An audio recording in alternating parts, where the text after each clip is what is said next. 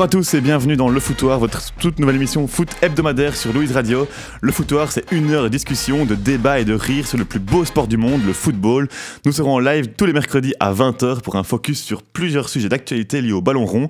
Le Foutoir, c'est le football traité au second degré, mais avec sérieux. Chaque semaine, en deuxième partie d'émission, on s'intéressera à un thème, un sujet de discussion particulier, et cette semaine, on s'intéressera à une période synonyme de désespoir lorsqu'on est supporter de Charleroi, le mercato hivernal.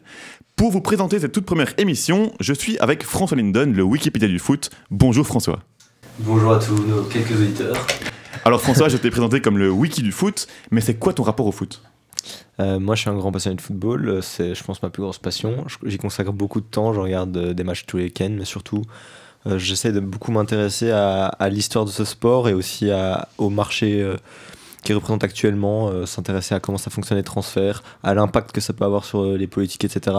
Et ouais, je suis un petit geek, euh, je pense, de tout ce qui est les stats ou, les historiques de transferts, ce genre de choses. c'est vrai qu'à ce niveau-là, c'est moi qui ai créé en fait Transfermarkt il y a quelques années. Merci François, tu seras notre bible pour cette émission. Et pour débattre et discuter avec nous, un chroniqueur, c'est Brian Momar. Bonjour Brian. Bonjour. Alors toi Brian, c'est quoi ton rapport au foot? J'ai cru comprendre qu'il était un peu plus obscur. Ouais, bah oui, François m'a un peu mis la pression avec, euh, avec sa, sa, présentation. Euh, oui, moi, mon rapport au foot est euh, à peu près nul, euh, sans, sans, mauvais jeu de mots.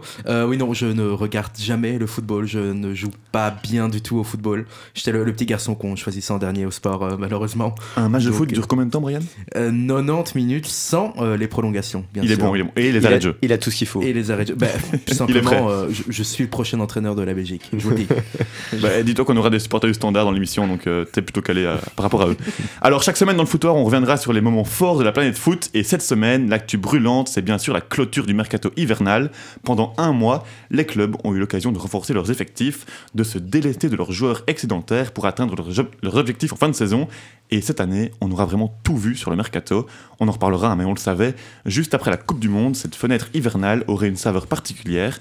Et effectivement, on ne s'est pas ennuyé, notamment en Belgique. C'est parti pour notre premier débat sans plus tarder. Le mercato en Pro League, Brian, c'est à toi. Round Wow, bah, vous allez clairement vous battre.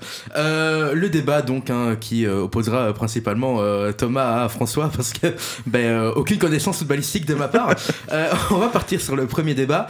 donc Henk, le standard Anderlecht ou Charleroi, beaucoup de clubs de Pro League ne sont pas restés inactifs pendant ce mercato hivernal. Alors messieurs, quel bilan tirer de ce mercato hivernal en Pro League? Avec peut-être une première question pour toi François. pour toi, quel transfert t'a le plus marqué en ce mois de janvier en Belgique? C'est non pas une arrivée, mais un départ, euh, celui de Paul Onwachu, qui est un joueur bien connu de notre championnat. Il a été élu souillé d'or, je pense que c'était en 2021. Et euh, bah, c'est un attaquant voilà, qui est peut-être pas toujours très élégant, mais qui met toujours un grand nombre de buts et qui a permis aussi à Genk d'être actuel leader du championnat. Et je pense que c'est une perte majeure euh, pour un club qui est vraiment très plaisant cette année, une ligne d'attaque qui est vraiment... moi, j'aime toujours beaucoup regarder Genk. Et à ce niveau-là, Perdre Onuachu, c'est une perte pour le championnat, mais on connaît Genk aussi. C'est une ASBL, ils reposent énormément sur leur vente. Et quand il y a Southampton qui vient avec 18 millions d'euros dans une valise, je pense qu'on peut les comprendre d'avoir vendu un tel joueur. Mais il faut pas oublier que Genk joue le titre et que ça pourrait quand même compromettre leur chance de l'avoir, même s'ils ont de l'avance sur l'Union. Ça pourrait quand même être une, être une menace, t'en penses quoi? Bah, clairement, euh, on en reparlera après, mais l'Union aussi a perdu un joueur important dans la personne de Dante Vanzer. Euh, voilà, Genk a été chercher un joueur qui, je pense, euh, je ne le connais pas du tout, c'est Aroko Dare, mais on va dire qu'il a le même profil que Onachu, il a déjà la même nationalité nigérian, et en plus de ça, c'est aussi un géant, euh, il fait, je crois, 1m97. C'est ça. Alors que bah, Onachu, ça doit être quelque chose comme 2 mètres. donc voilà, ce sera à mon avis aussi, j'imagine, un attaquant très physique, bien laid dans ses buts, mais efficace. Et c'est ce qui compte pour un club comme Genk qui a déjà d'autres artistes. Une vie euh, destinée au football qu'on s'appelle coup d'arrêt, évidemment. Euh, on va passer à un autre club euh, qui joue le titre cette saison. Est-ce que vous, qu'est-ce que vous pensez pardon du départ de Dante Van Zeyer et de son remplaçant Jorbe Vertessen Je découvre les noms en même temps que vous, qui a été recruté au PSV, bien sûr. Ben, c'est une grosse perte pour l'Union, vu que tu vas quand même bugger sur le nom du club, c'est l'Union Saint-Gilloise. L'Union Saint-Gilloise, oui, bien sûr. Saint-Gilles à Bruxelles. ben, c'est une belle perte pour eux, mais d'un côté, ils ont déjà trois attaquants de qualité, en tout cas deux au moins avec Nilsson et avec Boniface qui impressionne vraiment en ce début de saison. Je te vois hocher la tête, mais t'en sais rien du tout. J'en ai aucune idée. Leur troisième, euh, Descartes ben voilà, lui, on l'a encore peu vu, mais on suppose qu'il est, il a pas l'air mauvais dans ce qu'il a montré, notamment en, en coupe malgré un gros gros raté contre contre Gand. Phénoménal ce raté. Et pour compenser, surtout, ils ont attiré donc euh, Vertessen, qui vient du PSV, qui était en manque de temps de jeu, mais qui est belge, qui a 22 ans, et qui, moi, dans le profil, me fait un peu penser à Van Zer. Ouais, exactement la même chose pour moi. Euh, ça, un espoir, personnellement, Vertessen, je ne l'ai jamais vu jouer. Euh, c'est juste que voilà, je le connais de nom parce que c'est un espoir belge. Mais pour revenir sur le départ de, de Van Der, c'est sûr que c'est regrettable d'un point de vue purement sportif pour lui parce que je pense qu'en Belgique, il pouvait jouer le titre. Et euh, de mon point de vue, je pense même que le championnat belge est d'un meilleur niveau que la MLS. Euh, donc voilà, à ce niveau-là, c'est un, un peu décevant, mais je me mets à sa place. Dante, c'est pas, je pense, un joueur qui aurait réussi un transfert à l'étranger, en tout cas pas dans un bon club spécialement à. Donc là, il a l'opportunité d'un transfert intéressant d'un point de vue financier et d'un cadre de vie assez sympa à New York. Donc euh, je le comprends, même si c'est un peu regrettable pour notre championnat, euh, il a bien raison d'aller s'éclater là-bas. Et surtout, je finirai en disant que la MLS, c'est un championnat qui laisse encore une porte de sortie vers l'Europe. S'il voulait revenir, ça reste un championnat avec une certaine visibilité médiatique. Ok, super François. Euh, de Saint-Gilles, on part à Anderlecht maintenant, on reste à Bruxelles.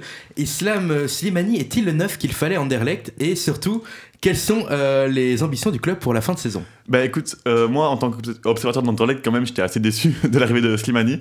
On a quand même lié plusieurs noms à Anderlecht. J'y reviendrai dans ma chronique, mais l'attaquant de Genk était cité à Anderlecht. Jusqu'à la dernière minute, d'ailleurs, il a été Tout à fait. Il a fait sa visite médicale à Anderlecht. Et finalement, on a été débauché Slimani, ben, rend comme, comme panic buy en fin de mercato.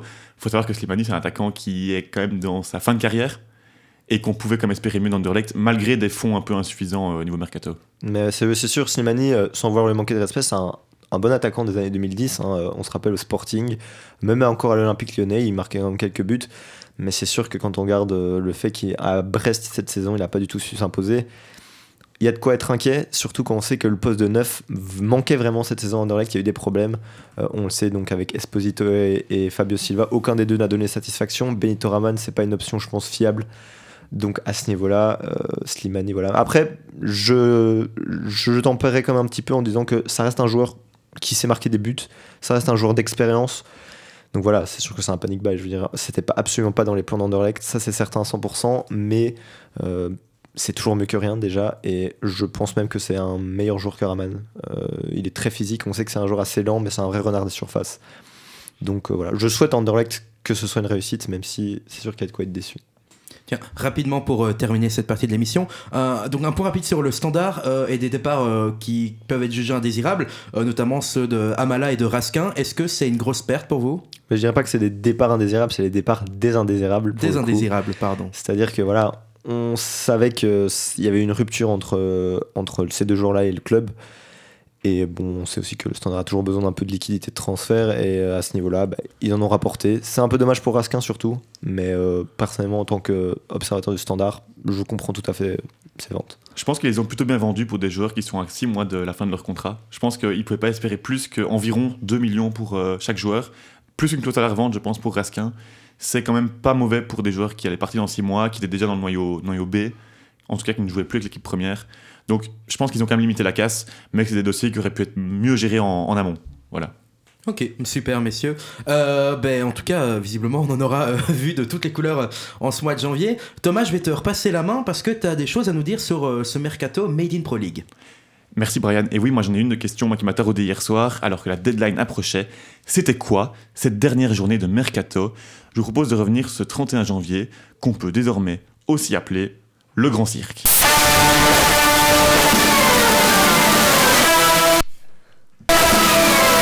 Le Grand Cirque qui a des gros problèmes de, de son apparemment. Le Grand Cirque ACDC, sans vouloir spoiler les musiques qui vont arriver. Eh bien, messieurs, pour moi, cette dernière journée, c'était le grand cirque. Allez, c'est parti. Première histoire rocambolesque et bien de chez nous, celle de Toluwalase à Rocodare. Et non, ce n'est pas le mot le plus rentable au Scrabble, mais le nom d'un attaquant de 22 ans qui devait rejoindre le Sporting d'Anderlecht. Et vous en doutez, mesdames et messieurs, ça a mal tourné. Arrivé à Bruxelles courant de journée, le Nigérian y a passé sa visite médicale pour s'engager donc avec Anderlecht. Mais c'est là que ça a mal tourné, sans doute terrorisé par un centre d'Amouzou, un contrôle orienté d'Amadou Diawara ou un sprint de Jan Vertonghen, Arokodare s'est dit qu'il ferait mieux de continuer à découvrir la Belgique en partant un peu plus au nord, où ce n'était pas les Corons, mais Genk, actuel leader de notre championnat et orphelin de Paul Onwachu. Tant pis pour Anderlecht, me direz-vous? Eh bien non, car personne, pas même le, Sporting, ne mérite de se farcir Benito Raman, titulaire pendant 6 mois. Quelle horreur en fin de soirée, mais qui voilà qui débarque? Le célèbre Islam Slimani, l'attaquant algérien passé par Newcastle, Leicester ou l'AS Monaco. À 34 ans, ses plus belles années sont derrière lui, mais apparemment, ce n'est pas un problème lorsqu'on est prêt à tout pour signer un attaquant.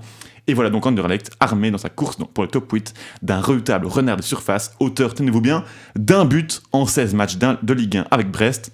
Ça donne envie. Allez, on quitte la Pro League et on part prendre des nouvelles du gardien costaricien Kaylor Navas. Je vous rappelle son CV, je l'apprends à Brian, 36 ans, 1m85, triple vainqueur de Ligue des Champions avec le Real Madrid, meilleur gardien UEFA, c'est celui dans les buts le gardien, en 2018, 4 titres en championnat avec 3 clubs, 4 Coupes du Monde des clubs, pas mal pour un gardien barré au PSG, non? En tout cas, visiblement, c'est suffisant pour signer à Nottingham Forest, c'est en Angleterre, 13ème de Première Ligue en prêt, mon dieu ça, je ne m'y attendais pas. Vous vous dites sans doute que ça fait déjà pas mal de surprises pour un 31 janvier, accrochez-vous bien, le meilleur reste à venir. Et on commence avec l'aussi fragile que talentueux Nicolo Zagnolo, la version italienne de la chanson Je t'aime moi non plus de Jane Birkin et Serge Gainsbourg. Je vous refais l'histoire, la semaine dernière, Bournemouth, actuel 18ème de Première Ligue, s'intéresse à Nicolas Zagnolo pour assurer son opération sauvetage. Les Anglais déposent même plus de 30 millions d'euros et des bonus sur la table pour convaincre la Roma de lâcher le joyau de son infirmerie. Problème, le milieu offensif argentin décline la proposition. Jouer la relégation en Angleterre, ça ne l'intéresse pas. Mais finalement, il change d'avis au point d'appeler lundi le dirigeant des Cherries pour leur dire que finalement, il est prêt à supporter l'Angleterre, sa météo et sa bouffe atroce pour relancer sa carrière. Tout est bien qui finit bien, et non, vous commencez à comprendre, ce serait trop facile. Le club anglais a changé d'avis, il n'est plus intéressé par Zagnolo, la poisse, d'autant que la Roma avertit son joueur qu'il ne partira pas, à moins d'une offre au moins aussi conséquente que celle de Bournemouth. Et cette offre, évidemment, elle n'est jamais arrivée. Pour Ragnolo, la fin de saison sera très longue. Il aurait été exclu de l'équipe, averti qu'il ne jouerait plus pour la Roma cette saison, et poursuivi par les Ultras qui l'auraient menacé de mort. Quel gâchis. Vous voulez encore une histoire? Allez, c'est ma tournée. Accrochez les ceintures, c'est ma préférée. On part en France, à Bordeaux, qui évolue cette saison en Ligue 2, deuxième division du football français. Après avoir perdu le relier Albert Ellis, parti à Brest, moi je le connais pas non plus, hein, t'inquiète euh, Brian, où il aura donc à peine croisé Slimani, tout est lié, les Girondins se sont mis en quête de renforts offensifs. Il faut dire que la montée en Ligue 1 est l'objectif et que Bordeaux pointe actuellement à 10 points de Le Havre, le, le leader de la Ligue 2. Bonne nouvelle, en cette fin de mercato, les dirigeants tiennent un accord pour un jeune attaquant étranger dont le nom n'a pas fuité. Il ne reste plus qu'à Admar Lopez, le directeur sportif bordelais, à prendre l'avion pour partir signer le transfert. Et vous vous en doutez, c'est là que ça coince. À votre avis, pourquoi? Peut-être parce que Rainer est en grève, je ne sais pas. C'est une histoire d'avion, c'est pas mal. Eh bien, Admar Lopez n'a pas pu embarquer à bord de l'avion, qui a bien décollé, ah. parce qu'il s'est fait voler un sac contenant ses effets personnels, dont ses papiers, son passeport, juste avant de, de prendre l'avion. Résultat, le transfert capote, Bordeaux se retrouve à la lutte pour la remontée en Ligue 1 avec un pauvre secteur offensif, et pour seul recrue, l'anonyme attaquant international U20 roumain, Alexis Pitou. Personne ne connaît. Voilà, c'est tout pour moi. Autant vous dire que je n'ai jamais été déçu ce mardi, et je ne parle même pas du célèbre retard d'envoi de documents qui fait capoter un transfert à chaque fenêtre de mercato à minuit. Cette fois-ci, c'est le PSG qui en a fait les frais dans l'opération Hakim Ziyech. Je vous épargne aussi les panic buy, les rumeurs qui font pchit, ah, quelle belle invention quand même que le mercato d'hiver. Allez, pour se remettre de nos émotions, un petit interlude musical avec Highway to Hell de ACDC.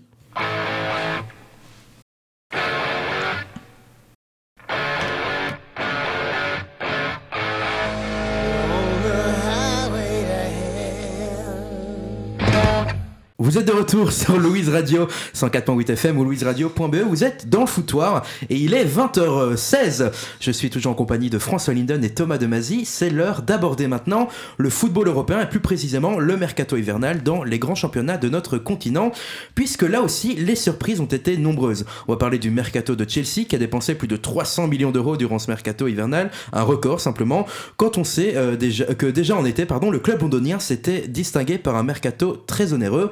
Alors, je vous pose cette question, François Thomas, est-ce que Chelsea, c'était pas un peu l'anti-concurrence du football actuel?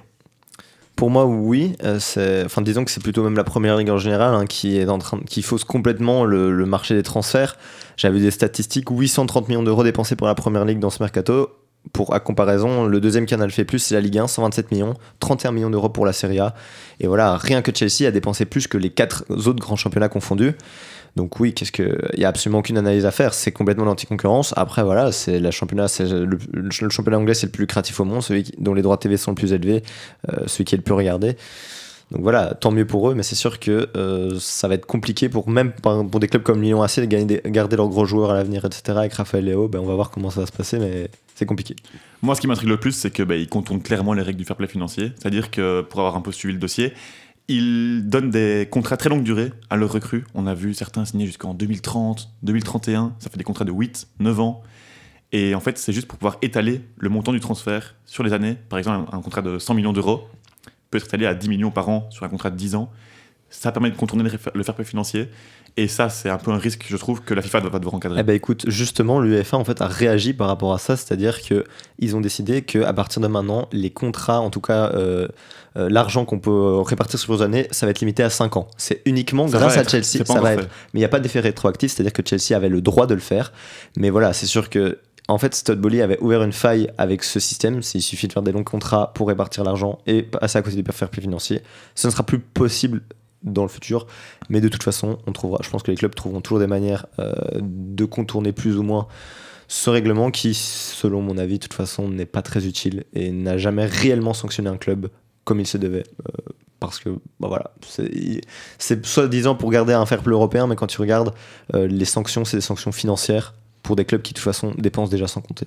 Et ce qui est fou, c'est qu'avec ces recrues, ils ont un petit casse-tête Chelsea, c'est qu'ils se retrouvent avec plein de recrues, 9 recrues, dont seulement 3 qu'ils peuvent inscrire sur la liste pour la Ligue des Champions pour la deuxième partie de saison. Et là, on sait déjà que voilà, Mudrik, des recrues comme ça, Enzo Fernandez vont être inscrits, mais des joueurs comme Bono Badiachil, recrutés pour, euh, je pense, une trentaine de millions d'euros, vont se retrouver pri- privés de Champions League, pour pouvoir jouer que le championnat, la coupe, parce qu'ils ne sont pas qualifiés pour la Champions League. Là où je peux quand même souligner, je pense, une cohérence, on va dire, dans le mercato de Chelsea, c'est qu'ils ont quand même été chercher des jeunes joueurs et qui euh, veulent jouer l'avenir, visiblement. Et de toute façon, on connaît Chelsea avant même l'arrivée de Todd Bowley à la tête du club. Euh, sous Abramovich, ça a toujours été comme ça. C'était euh, des coups d'éclat lors des mercatos, avec soit beaucoup de réussite. hein. Je me rappelle quand Mourinho était manager, ils ont toujours réussi à avoir des, bons, des bons transferts. Parfois, avec moins de réussite, on se rappelle le mercato 2017 où ils avaient été chercher Morata, euh, ils avaient été chercher euh, Kepa, euh, Bakayoko, Drinkwater. Mais voilà, globalement, Chelsea, c'est un club, ils vont te faire une super saison. La saison après, ils vont être euh, dixième du championnat. euh, puis la saison après, ils vont aller gagner avec des champions. Il y a pas, faut pas toujours essayer de donner du sens à ce club. C'est dans l'essence même euh, du club. Euh, donc voilà, personnellement, je suis pas très fan, évidemment. Je trouve que euh, je trouve que c'est difficile même de trouver ça. Enfin, c'est les méchants du football pour le coup. Les nouveaux, les nouveaux méchants du football. Mais ils ont déjà pas été très appréciés dans le passé. hein. Ouais, bah bien sûr, Chelsea, ça a toujours été un club un peu clivant en Angleterre. euh, parce que voilà, ça a été, c'était un grand club déjà avant que Abramovich arrive. hein, faut ils avaient déjà gagné des coupes d'Europe, ce genre de choses. Mais euh, c'est sûr qu'ils ont toujours été un peu matu toujours à faire des gros transferts. Et le pire, c'est qu'il y a eu beaucoup de gros transferts qui ont floppé. C'est un club, je trouve. Et dans, dans la fenêtre de transfert actuelle, tu peux être sûr que dans les 10 joueurs qui ont été recrutés, il y en a un ou deux, ça va être des, des, des flops complets. Mais quand on regarde en arrière, c'est vraiment la guerre en Ukraine qui a provoqué le départ d'Abramovich, Ouais. en tout cas qui l'a accéléré et qui a provoqué l'arrivée de Boli. Ah oui, non, mais c'est totalement ça. Euh, je pense qu'Abramovich comptait déjà depuis plusieurs années se retirer euh, de Chelsea. Je pense qu'il savait qu'il avait fait le tour. Mais voilà, c'est sûr que, en plus, Todd il- ses premières déclarations quand il est arrivé en Europe, en a fait directement un personnage détestable. hein. Il, parlait directement de jouer en 4-4-3, hein, le très célèbre, euh, ou faire des matchs euh, euh, avec des équipes types de championnat entre elles, complètement ridicules. Mais voilà, je pense que la force d'Abramovich, c'est que c'était un président qui savait déléguer. Il a toujours affirmé qu'il n'y connaissait pas spécialement grand chose au football, en tout cas que c'était pas un immense expert. Il a toujours, euh, sa négociatrice, je crois que c'était Gravanskaya, euh, a toujours réussi à faire les bons transferts à sa place. J'espère que Todd Bowley fera pareil. Je connais pas encore très bien la gestion du club actuel. Ok, super. Bah donc euh, une, euh, un transfert, euh, enfin des transferts plutôt à suivre euh, euh, en cette euh, fin de saison, en tout cas deuxième partie de saison, et surtout euh, bah, l'année prochaine vu que Chelsea est quand même mal parti euh, là pour le moment en première ligue et euh, pas que. Je, je- je présume de ce que je sais, de mes faibles connaissances. Euh, Thomas, on va euh, maintenant passer à l'une des séquences euh, phares du foutoir. Et oui, j'ai l'honneur de vous présenter, chers auditeurs de Louis Radio, La Police du Bon Goût. C'est une création originale du foutoir et aujourd'hui, c'est François qui s'y colle. 90 secondes durant lesquelles je vais te lister, François, des transferts de ce mercato hivernal. Tu as quelques secondes seulement pour me répondre du tac au tac en me donnant ton avis. Le seul, le vrai, la voix de la raison, c'est toi, c'est François Linden. C'est parti, vous êtes sur Louis Radio. Ceci est une descente de police. Bien joué, Joe. Bien. Attention François, c'est parti pour 90 secondes chronométrées donc par notre chroniqueur Brian. Attention, c'est parti. Enzo Fernandez à Chelsea. Bah, un petit peu mercenaire sur les bords euh, quand on voit son attitude euh, au Benfica. Marcel Sabitzer à Manu. Complètement insipide, disons que ça fait deux ans que j'avais oublié qu'il jouait au football. Keylor Navas à Nottingham Forest. Ingratitude totale du PSG, ils ont cherché pendant longtemps un grand gardien, ils l'ont eu, ils l'ont vite remplacé. Hector Bellerin au Sporting. Nécessaire vu son niveau sur le terrain. Sambi Lokanga à Crystal Palace. Positif pour tous les partis. Joe Cancelo au Bayern. Euh, City qui se comporte comme un grand club. Jorginho à Arsenal. Trahison banalisée. Mudrik à Chelsea. Excessif, euh, à l'image du mercato de Chelsea. Torgan Hazard au PSV. Euh, espoir, euh, le PSV a relancé Mario Götze, ils peuvent le faire avec euh, Torgan Hazard. Euh, Gakpo à Liverpool. Euh, bah, Liverpool qui aime bien pleurer sur les nouveaux riches du championnat, mais qui eux aussi ça, ils sont capables de craquer leur tir à lire quand il faut. Trossard à Arsenal. Concurrence, il en aura beaucoup, je pense, à Arsenal, et il y en a certains qui voyaient que ça comme un transfert parfait, je, je suis pas certain. Islam Slimani à Anderlecht. Euh, panic buy. C'est vrai. Sommer au Bayern. Euh, Anti-concurrence, euh, le Bayern, euh, quand ils ont l'empreinte de gardien, ils vont chercher un des autres meilleurs gardiens de Bundesliga, il n'y a même pas de suspense à ce niveau-là. Depay à l'Atlético Madrid. Trop facile, le Barça qui négocie toujours trop facilement pour lâcher des joueurs à l'Atlético. Et une dernière, Vertessen à l'Union. Euh, Et voilà, c'est fini. Et voilà, et voilà, c'est Oh la là fin, là. François. Merci de t'être prêté au jeu. On va revenir sur quelques-uns de tes avis qui ont retenu mon attention. Slimani, Panic Buy? Bah oui, totalement. C'est-à-dire qu'à partir du moment où ils sont obligés d'aller chercher un joueur alors qu'ils ont déjà fait passer la visite médicale à un autre joueur, c'est que c'est c'est un panic buy, euh, clairement. Je sais que t'es supporter du Barça. Bellerin, Gachi? Non, euh, en fait, c'est-à-dire qu'on sait que les arrières droits, il n'y en a pas énormément euh, sur la planète foot qui performent au, top niveau. Et pendant l'été, moi-même, euh, j'avais parlé de Bellerin qui est un bon joueur hein, au Real Betis. Plutôt qu'un Thomas Meunier, j'avais plus confiance en Bellerin, mais on l'a vu, je crois qu'il a joué 5-6 matchs et Bellerin, il m'a jamais convaincu. Donc, ouais, tant mieux. En plus, c'est un chouette gars hein, en dehors des terrains. Il, il a toujours des très bonnes déclarations. Qu'il aille s'épanouir au Sporting Club Portugal, c'est un, un chouette club pour lui, je pense.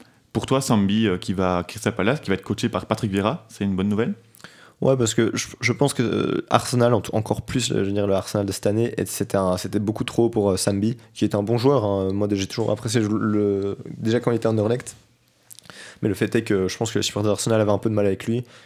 À Crystal, il est dans un club, ça fait très longtemps qu'ils sont en première ligue. Depuis 2013-2014, euh, je pense que c'est un bon climat pour essayer de, de passer un step et pourquoi pas revenir à Arsenal après. Tu crois en Sambi à l'avenir avec les Diables? Il y a beaucoup, beaucoup, beaucoup de concurrents dans le milieu de terrain, donc euh, difficile à dire. C'est pas le premier nom sur lequel je miserais.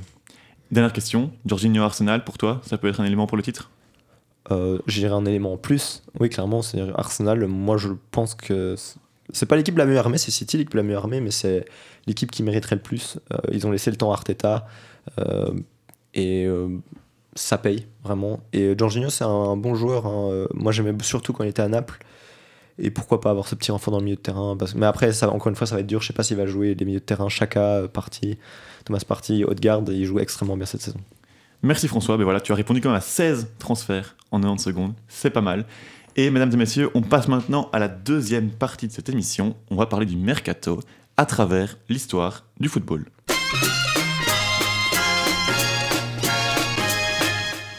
Et maintenant, on sort donc ce mois de janvier 2023 un peu fou. On s'intéresse aux transferts à travers les âges. Et pour ça, quoi de mieux que de revenir à une décision qui a changé l'histoire des transferts dans le football avec Brian. Brian, c'est à toi. Oui, alors déjà, l'arrêt Bosman, moi, moi, quand vous me l'avez annoncé, j'ai cru que c'était la spécialité d'un des gardiens de but. Non, ce n'est pas le cas, c'est pas non plus le nom d'un arrêt de métro à Bruxelles, mais c'est un arrêt qui a été rendu par la Cour juridique des communautés européennes, un nom très compliqué, en 1995, mais d'où il sort cet arrêt? Eh bien, en 1990, tenez-vous bien parce qu'on part euh, dans l'histoire. Jean-Marc Bosman, milieu offensif du Royal Football Club de Liège, euh, qui n'est pas euh, le standard, je pensais, je suis vraiment très mauvais, il est donc, ce jour est en fin de contrat et il veut changer de club pour signer à Dunkerque, sûrement parce qu'il est très fan de carnaval. Mais à l'époque, les transferts se font moins facilement. Déjà, un club acheteur doit toujours verser une indemnité de transfert au club détenteur. Et ce, même si le joueur transféré était en fin de contrat, Dunkerque va refuser de payer et Liège refuse donc de laisser partir Bosman ce joueur qui est donc vénère et va simplement attaquer le RFC Liège en justice parce qu'il trouve euh, ce système injuste. Sa plainte va aboutir en 95 et à partir de maintenant, les joueurs en fin de contrat seront libres de s'engager là où ils le souhaitent, enfin presque. Parce que cette fameuse cour juridique des communautés européennes, je vais faire un infar en le répétant, va se pencher sur un autre problème, la limitation du nombre de joueurs étrangers dans les clubs européens. Avant 95, les clubs européens ne pouvaient pas compter plus de 3 joueurs étrangers au sein de leurs équipes. Quand on dit étranger, c'est étranger par rapport à la nationalité du club. Euh, donc l'arrêt Bosman va euh, également casser cette limitation, ce qui est euh, simplement une révolution dans le monde footballi- footballistique européen. Et c'est ainsi que euh, quel- 15 ans plus tard, en 2010, l'Inter Milan par exemple va remporter la Ligue des Champions en alignant 11 joueurs étrangers avec un coach, lui aussi étranger, José Mourinho. Une révolution qui amène son lot de changements. D'abord une explosion du marché du transfert en volume et en prix, les prix plus élevés étant le résultat d'une concurrence accrue au niveau du recrutement des joueurs. Et forcément, cette explosion des prix va creuser les inégalités entre les clubs, surtout quand on voit, on en a parlé hein, d'ailleurs, des clubs comme Chelsea qui euh, ont dépensé près de 330 millions d'euros rien que pour euh, ce mercato hivernal. Résultat des courses, ce sont souvent les mêmes clubs que l'on retrouve dans les phases finales des compétitions comme la Ligue des Champions. Un sujet d'actualité donc, notamment avec le procès qui oppose des grands clubs européens comme le Real Madrid ou le Barça à. Oui, tout à fait. On le rappelle, hein, le procès porte sur le projet de, la Super League européenne, elle qui permettrait aux clubs européens de pouvoir gérer d'une certaine manière eux-mêmes la compétition, notamment au niveau financier. Euh, actuellement, un système de ruissellement, euh, rien à voir avec la théorie de Macron, vers les fédérations nationales est mis en place par l'UEFA, mais il est minime. Surtout quand on sait qu'en 2021, l'UEFA a engrangé environ 5 milliards d'euros de bénéfices et que, par exemple, la fédération anglaise, qui est, euh, comme l'a dit tout à l'heure François, l'une des, des plus lucratives sur le a bénéficié de seulement 15 millions d'euros de cashback. Euh, le projet de Super League renforcerait ce mécanisme de ruissellement, mais laisserait surtout la gestion de l'aspect commercial au club professionnel, avec pour but une réduction des inégalités entre les clubs. Tout ça pour dire que les plaintes d'un joueur éclaté peuvent avoir des conséquences insoupçonnées, et comme dirait Benabar, c'est l'effet papillon, petite cause, grande conséquence. Merci Brian. Ah Benabar, quelle belle référence. D'ailleurs, on repart en 2008 avec l'effet papillon. À tout de suite.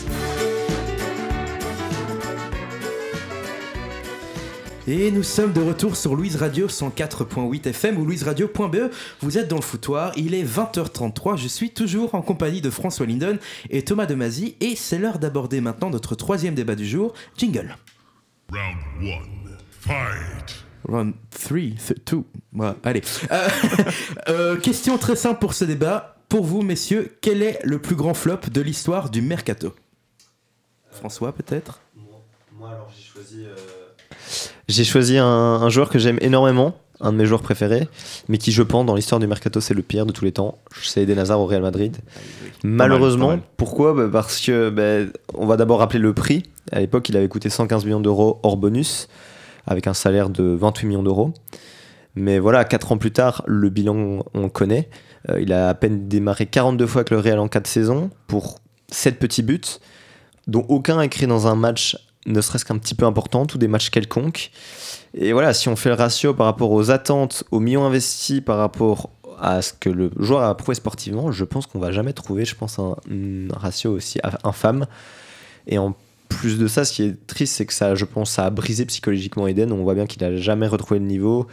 Et euh, je pense qu'il, moi, de mon avis, il ne le retrouvera pas. Je pense que dans deux, trois, d'ici un ou deux ans, il va tout simplement prendre sa retraite.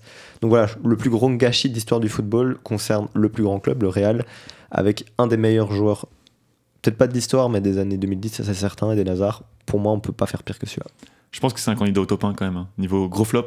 Et je pense qu'il y en a eu plusieurs en Liga d'ailleurs, avec le Barça aussi, qui est très bon pour ça. Il y en a eu plein euh, récemment, mais je pense surtout euh, Griezmann, malgré un petit apport sportif, mais ça a quand même été un flop globalement, revendu pour euh, beaucoup moins cher Mhm. après à l'Atlético. Et euh, Coutinho. Coutinho pour l'aspect plus troll, dans le sens où le gars arrive pour euh, 140 millions, je pense environ à l'époque.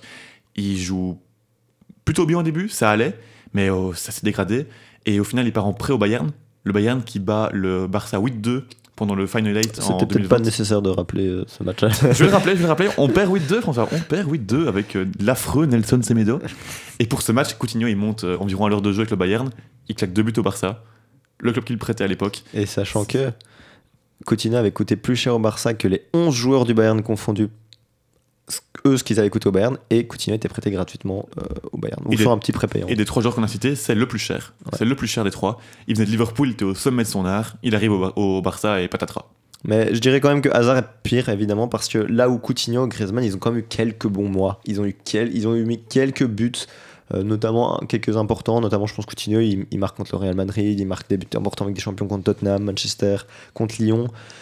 Mais c'est sûr que c'est insuffisant, évidemment. Hazard, il n'a même pas une seule, un seul match référence de gros niveau. Donc euh, c'est beaucoup trop peu. Mais Griezmann aussi, hein, c'était vraiment. euh, lui aussi a coûté 120 millions d'euros pour être vendu 20 millions d'euros à l'Atletico. Donc euh, c'est ça que je disais tout à l'heure. Le Barça ne sait pas négocier avec l'Atletico.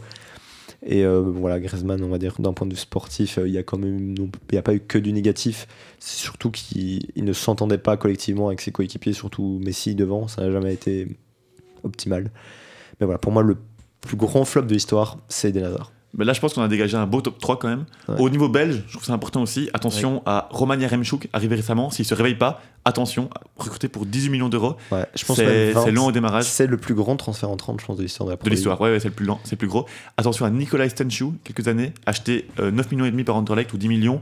C'était à l'époque un, un phénomène, enfin, c'était, c'était un, un vent de fraîcheur. La Pro League acheter un joueur 9 millions d'euros, c'était du jamais vu. Et le gars a flop complet. Complet. Ouais, c'est- euh, ça- on va dire que l'Anderlecht a eu quelques flops, le standard aussi. Mais Stanchou, c'est le premier aussi qui me vient à l'esprit. Mais Yaremchuk pourrait gagner la palme du pire transfert de l'histoire de la Belgique. Après, il est là depuis 6 mois, il peut toujours se, se redresser. Oui, mais le truc, c'est qu'Yaremchuk, on l'a vu, il, il- quand il, joue, il est pas en confiance. Et il a été catastrophique. Je crois que c'est le match contre. euh, je vois Brian qui hoche la tête, hein, qui regardait attentivement ce, ce que euh, Club de Bruges il y a quelques semaines, où vraiment il, il loupe même devant le but vide, euh, je pense, à un moment. Donc c'est terrible. Yaremchuk qui vient de quel pays d'ailleurs, Brian Tu peux le rappeler? Euh, Yaremchuk qui vient de Mongolie, bien sûr. Exactement. Il Le est plus grand joueur de l'histoire Il mongole. est né à. Ulaanbaatar, Ben- là où est né Genghis Khan, exactement. Exactement. C'est le, le CR7 petit, aussi, CR7. petit, petit, petit, petit, fils de Genghis Khan. Il n'y a pas beaucoup de générations entre les deux. On dirait pas, mais. Merci Brian pour cet apport hyper enrichissant au, Surtout, au débat. Merci à vous deux pour euh, ce débat euh, qu'on va clôturer ici. Euh, et on va passer à la chronique de François. François qui va nous parler d'un joueur historique d'une certaine manière. Il va nous parler de Luis Figo. Exactement, on va repartir à l'an 2000. hein, C'était il y a longtemps, mais certaines choses n'ont pas changé depuis. Vladimir Poutine était élu président de la Russie cette année-là, et le Real Madrid venait de remporter une nouvelle Ligue des Champions, la deuxième en trois ans. Et cette année-là, pour le club madrilène, il y avait des élections à la présidence. Euh, si vous ne le savez pas, en fait, le Real, c'est un club comme le Barça. Ce sont les socios, les supporters, qui élisent directement les présidents du club. Alors pour ces élections, on a deux candidats qui se font face. D'un côté, on a Lorenzo Sanz, président sortant, et de l'autre, un certain Fiorentino Pérez. Bon, Pérez, c'est à l'époque pas le grand nom qu'on connaît. C'est un simple entrepreneur, il n'a pas un charisme immense et surtout, il peine à rivaliser face au bilan sportif colossal de Lorenzo Sanz, à la tête du club. Mais l'homme à lunettes a une idée faire signer le meilleur joueur du monde en provenance du club ennemi. Et qui est ce meilleur joueur du monde? Eh bien, c'est Luis Figo du FC Barcelone. L'attaquant portugais est l'idole absolue du Camp Nou et en plus de cela un joueur magnifique et apprécié de tous. Toutefois, le Barça tarde à renouveler son contrat. Et Fiorentino Pérez va alors mettre en place un plan machiavélique pour aller le chipper à son rival. Première chose à faire, convaincre l'agent du joueur, José Vegas. Pour cela, rien de plus simple, en cas de signature de Figo, Pérez lui promet une juteuse commission de 5 millions d'euros. L'argent, l'argent, l'argent. Vegas est évidemment partant, reste à faire le plus dur, convaincre Figo lui-même. Pour cela, Pérez va avoir recours à un autre intervenant. Polo Foutre. Bon ok, son nom est un petit peu rigolo et donne envie de faire des jeux de mots bien salaces. Mais Paulo Foutre, c'est bien une légende du football portugais des années 80-90. Pérez va mandater l'ancien attaquant en échange d'une copieuse commission là encore pour convaincre Figo. Foutre va discuter avec son compatriote et lui bourrer dans le crâne qu'il doit penser avant tout à son compte en banque, l'argent, l'argent, l'argent. Figo et son agent dans la poche, Pérez signe avec eux un pré-contrat pour que le joueur signe au Real Madrid. Mais il doit encore convaincre beaucoup de gens, les socios eux-mêmes, car oui, rappelons-le, ce transfert n'aura pas lieu si Pérez n'est pas élu président. Pour cela, il va faire une annonce choc à 4 jours des élections. Je vous promets de signer Figo, et si je suis élu président, euh, et que Figo ne vient pas, je m'engage à payer l'abonnement au stade de tous les socios du club pour la saison prochaine. C'est le choc à travers le monde. Comment Pérez peut-il être à ce point sûr de lui? Eh bien parce qu'il a préparé un plan diabolique dont il est sûr de sortir gagnant. En fait, dans le pré-contrat qu'il a signé avec Fego et Vegas, Pérez a inscrit une clause. L'agent du joueur doit s'engager à lui verser 30 millions d'euros si Figo se rétracte et ne signe finalement pas dans la capitale espagnole. Pourquoi 30 millions d'euros à votre avis? Aucune idée. Eh bien 30 millions d'euros, ce serait le prix que ça coûterait d'acheter les abonnements Stade aux Socios. Ah. Et donc voilà pourquoi l'entrepreneur pouvait se permettre une telle promesse, mais vous allez me dire pourquoi José Vegas a accepté de signer une telle clause. C'est parce qu'en fait il sait que si Gon ne signe pas au Real, eh ben, il aura qu'à exiger une somme de 30 millions d'euros au club demandeur, que ce soit le Barça s'ils veulent re-signer ou un autre club, pour faire signer son joueur. Pas de 30 millions d'euros, pas de contrat. L'argent, l'argent, l'argent. Et le jour de l'élection, le bilan est simple pour les socios. Si Pérez gagne, ils sont assurés de voir Figo débarquer chez eux ou de voir leur abonnement au stade être financé. Et si Lorenzo Sanz gagne, eh ben, ils n'auront ni Figo, ni leur abonnement au stade. Donc le résultat du scrutin est donc sans appel. Pérez gagne largement la présidence du club. Bon, la suite, je viens de dire, n'est que formalité. Dans les semaines qui suivent, ben, Figo il va appeler le Barça et leur demander cash 30 millions d'euros pour signer. Le club catalan n'était pas en mesure de lui donner cette somme, et du coup, Figo fera ses valises et ira dans la capitale. Et c'est ainsi que Luis Figo a réalisé la plus grande trahison d'histoire du football espagnol. Fiorentino Pérez, lui, lance son mandat à la tête du club et initie l'ère des Galactiques au Real Madrid. Un coup à base de pas mal de vices, de bons calculs et surtout de beaucoup, beaucoup, beaucoup d'argent. Merci François. T'as beaucoup parlé de Florentino Pérez. Je voudrais te demander, c'est quoi ton avis sur Pérez qui est encore président aujourd'hui du, du Real? C'est un immense président qui a toujours, je pense, réussi à mettre l'institution au-delà de- au-dessus de tous les grands joueurs qu'il a eu. Euh, si Cristiano Ronaldo n'était plus satisfait, il pouvait partir. Et à ce niveau-là, je suis pas un grand fan du Real Madrid, mais je dois avouer que c'est un club qui a quand même une main de fer sur sa gestion. Merci François. Donc une trahison de Figo qui sera l'objet du quatrième débat. Mais en attendant, on s'écoute une petite musique en thème avec le mercato, Money Money Money de Abba. À tout de suite.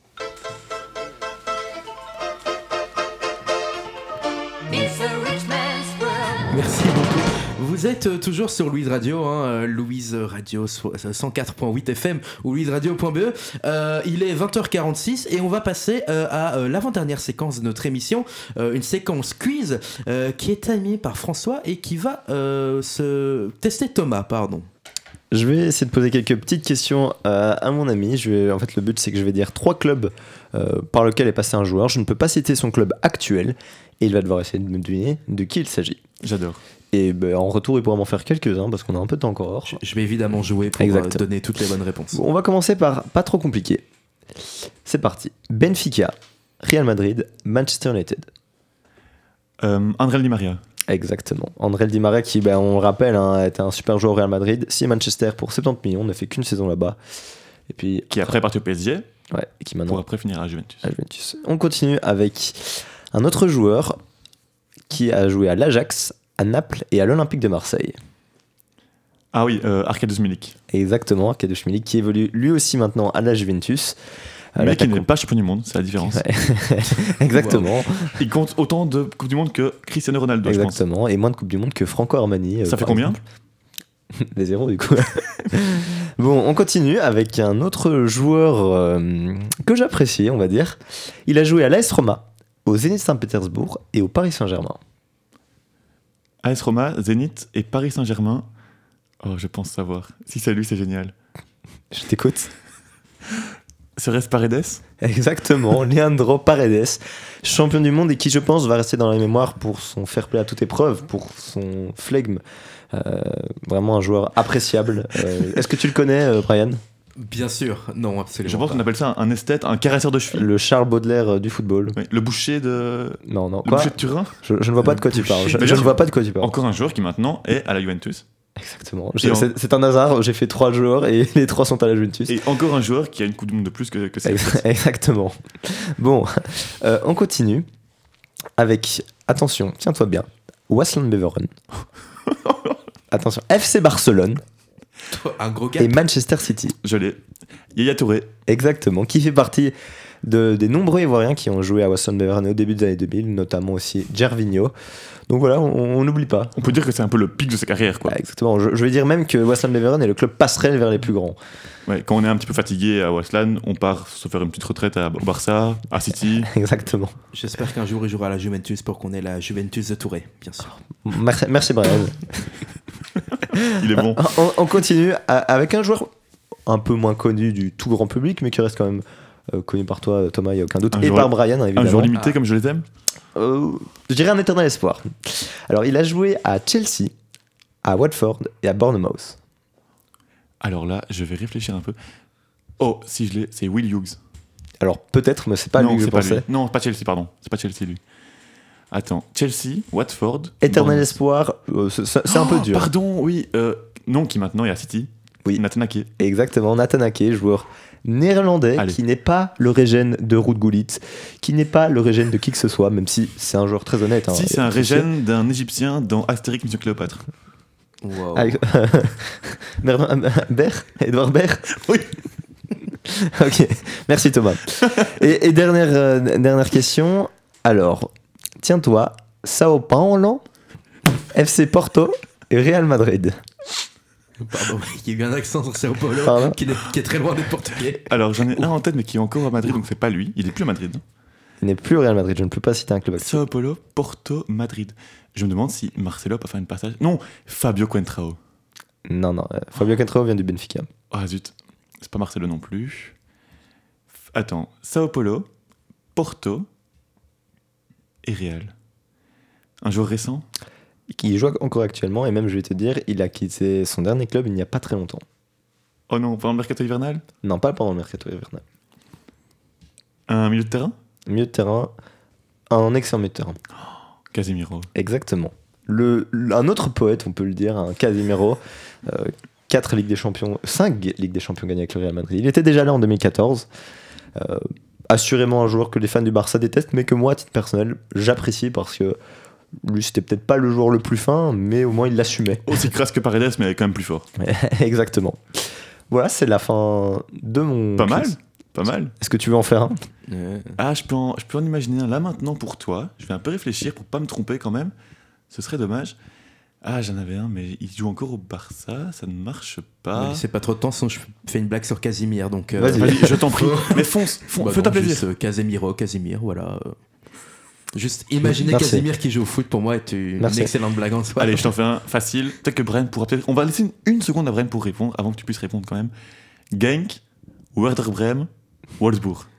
C'est Kevin De Bruyne. Exactement. Mais non, il l'a eu. Je l'ai, je l'ai. Brian, explique-nous comment tu as Je, trouvé. je sais pas préparer. Ah bah, je sais pas, j'ai des souvenirs de, de le voir avec un petit W sur son maillot. Exactement. Il a joué une saison avait- au Werder de Brême Voilà. et trois saisons. Euh, deux saisons, maintenant, une saison et demie. Un des plus grands joueurs de City, bien sûr. Exactement. Tu es très fort, Brian. Je- bah, premier sur le foot. Un des meilleurs joueurs de la Coupe du Monde 2022 aussi. Ah non, non, pas Non, du non, tout. pas non, du tout. non, affreux, on change de sujet. Brian, je pense que tu as un quatrième débat pour nous à introduire, un mini débat. Exactement. Euh, dernier débat, euh, dernière euh, séquence de cette émission. On va parler du nouvel entraîneur de notre belle équipe nationale qui qui n'est plus si belle. Ce sujet déjà J'ai pleuré là, j'ai pleuré. Mais que pensez-vous justement de, du, du choix de la fédération belge de football? Domenico Tedesco. Dominico, c'est exactement lui. Comment il s'appelle? Dominico. Ah, Écoute, sache que tu n'es pas le seul à ne même pas connaître son nom. oui, euh, j'ai vu son, son, comment dire, son, son parcours euh, tout à l'heure euh, avant l'émission. Euh, il n'est pas un parcours euh, très glorieux, quoi. C'est pas pour rien que beaucoup de gens ne le connaissent pas, parce que c'est un nom que, en tant qu'amateur de foot, j'ai déjà entendu, mais je peux pas dire que je connais bien. Passé par Leipzig notamment, où il a rapporté le premier trophée du club, je pense, ça. à l'époque. Une Coupe d'Allemagne, je pense. Ce serait intéressant. On dit que c'est un obsédé des, des données, des data. C'est hyper important dans le foot actuel. C'est pas la seule chose à prendre en compte, mais ça devient, ça devient hyper important. On dit qu'il est assez pragmatique, que, que voilà, c'est vraiment le résultat qui compte. À ce niveau-là, je suis très curieux de voir ce qu'il va apporter à l'équipe nationale. Il aura quand même un gros défi de rajeunissement quand même de l'équipe nationale. C'est-à-dire que beaucoup de joueurs ont un peu surpris en ne donnant pas, en ne déclarant pas qu'ils allaient arrêter avec l'équipe nationale, comme Vertonghen, Mhm. peut-être Ouais, Aldo Herrel par exemple, donc la défense. On va voir ce qu'il fait. Est-ce qu'il rappelle encore les anciens, Mertens, tout ça Ou est-ce que justement il fait un grand coup de balai dès la première sélection Il appelle des jeunes, il lance euh, Onana, qu'on a vu par bribes à la Coupe du Monde, qui un peu qui s'est distingué dans, en bien comme en mal. C'est vraiment un, mystère. Je sais pas ce que François t'en pense. Je vais être 100% net, je n'ai jamais vu un match, je pense, d'une équipe entraînée par, euh, par lui. Euh, bon, voilà, quand je peux me fier qu'à son parcours Wikipédia, c'est-à-dire que oui, donc à Schalke, il a quand même euh, terminé deuxième du championnat, ce qui est quand même pas mal euh, derrière le Bayern. À Leipzig, où, bah, il a fait un boulot assez correct. J'ai vu qu'il avait été aussi un peu en Russie. Bon, voilà, comme toi, je connaissais que de nom. Je savais que c'était un entraîneur jeune, un petit peu à la Nagelsmann, qui aimait bien les datas. Pourquoi pas? Je veux dire, on est quand même dans un processus déjà avec Martinez, où on essaie d'apporter un du 109 à la fédération, Mhm. essayer de rendre la fédération belge moderne. Et à ce niveau-là, c'est peut-être un bon choix. Après, voilà, d'un point de vue sportif, je sais même pas quoi en penser. Je, je veux dire, j'imagine qu'il pratique un jeu offensif vu qu'il était à Leipzig. Exactement, je- c'est sur quoi j'allais rebondir. J'ai j'ai lu tout à l'heure qu'il avait un jeu euh, très offensif. Est-ce que justement ça fera, euh, comment dire, euh, miroir, ou en tout cas euh, ça contrebalancera le, le jeu de, de Martinez euh, qu'il a eu ces dernières années? Moi, ma première question, c'est est-ce qu'il va maintenir le système que Martinez a quand même passé 4-5 ans à installer? Un 3, euh, 3-4-3 finalement, Ouais. avec deux ailiers donc. Est-ce qu'il va le maintenir? Parce que c'est un système qui a pris du temps à être installé, Mhm. qu'on n'avait j- jamais, je pense, joué avant Martinez. Je pense qu'il a joué globalement deux matchs ou trois matchs sans système. Ouais, c'est je pense vraiment. qu'on joue contre le Brésil sans ce système-là, on joue Sans avec quatre défenseurs. Et je pense le premier le- match contre l'Espagne. Tout premier match amical, on perd 2-0 contre l'Espagne. On joue en 4-4-2 ou en Ouais. 4-5-1. Et puis après, tous les autres matchs avec trois défenseurs. tous les autres matchs, à part le Brésil, un coup tactique, mais moi, c'est le highlight de Martinez euh, à tête des Diables, c'est ce match contre le Brésil qu'on domine tactiquement. Et euh, oui, c'est un peu le, le- le mystère parce que l'aspect offensif dépendra aussi de la composition qu'il va aligner, du, du schéma euh, tactique qu'il va choisir. J'espère en tout cas que, bon, c'est un entraîneur jeune, qui, bon, Vertonghen je les- n'ont pas été du tout les pires lors de ce mondial, mais je là, pense qu'on doit passer quand même à autre chose maintenant. Je veux dire, l'Euro 2024, ben, ça arrive déjà vite, c'est dans un an et demi. Euh, et donc à ce niveau-là, je pense qu'il faut vraiment rajeunir la défense. Et pourquoi pas passer à un système à 4, même si on a encore des problèmes euh, au niveau des latéraux. Tu parles de la défense, je suis d'accord avec toi, jusqu'à même dire que Alderweireld et Vertonghen sont dans mon top 5 des Diables au mondial, sans, aucun pense. doute. Bah, avec euh, Courtois. Ouais, et après Euh, ouais, ouais, non, je suis, mais je suis assez d'accord. Euh, pour moi, le, j'étais le premier à être très critique vis-à-vis de la défense avant le mondial. Et au final, bah, ce qui, je trouve, a posé plus de soucis, c'est le milieu de terrain. Et ben aussi, malheureusement, euh, Kevin De Bruyne, je veux dire, qui en tant que tel était un des facteurs X de l'équipe et qui n'a pas été au niveau. Après, ils ont été bons, la charnière, Alderweireld Vertonghen, qui est quand même lente. Il faut rappeler qu'on a joué quand même plus bas. En tout cas, certains matchs que d'habitude, ça les a aidés. Ouais, ouais, clairement, bien sûr. Et bon, ils ont été bons quand même, mais sur le tout premier match du mondial face au Canada, Alderweireld avait été bon, Vertonghen beaucoup moins. Globalement, de toute façon, ce match-là, il y a- à part Courtois et Alderweireld, personne n'avait été bon. Et tu penses quoi du choix du directeur sportif de l'Union belge, qui est aussi un poste important? Euh, avec euh, Frankie. Bon, pour le coup, on prend pas un mec, je veux dire, moderne, on prend un mec euh, qu'on connaît déjà depuis super longtemps. C'est diffi- c'est difficile de me prononcer. Je n'ai, en fait, pour les directeurs sportifs, surtout pour une équipe nationale, j'ai jamais, je connais pas bien en fait ce poste. C'est- Voilà, c'est un grand nom quand même du football belge. Je veux dire, il, il a un parcours de dingue, il a d'expérience. Mais voilà, je j'ai pas vraiment un avis très tranché là-dessus. Ok, bah merci François. On, va, on va clôturer ce débat-là hein, si, ça, si ça vous va. En tout cas, merci à tous de nous avoir suivis. C'était la grande première du Footoir, votre émission hebdomadaire qui parle de foot de manière décalée. Rendez-vous mercredi à 20h, mercredi prochain, pour la prochaine émission. Nous serons 4 et on reviendra avec un tout nouveau thème surprise. À mercredi prochain. Belle soirée à tous.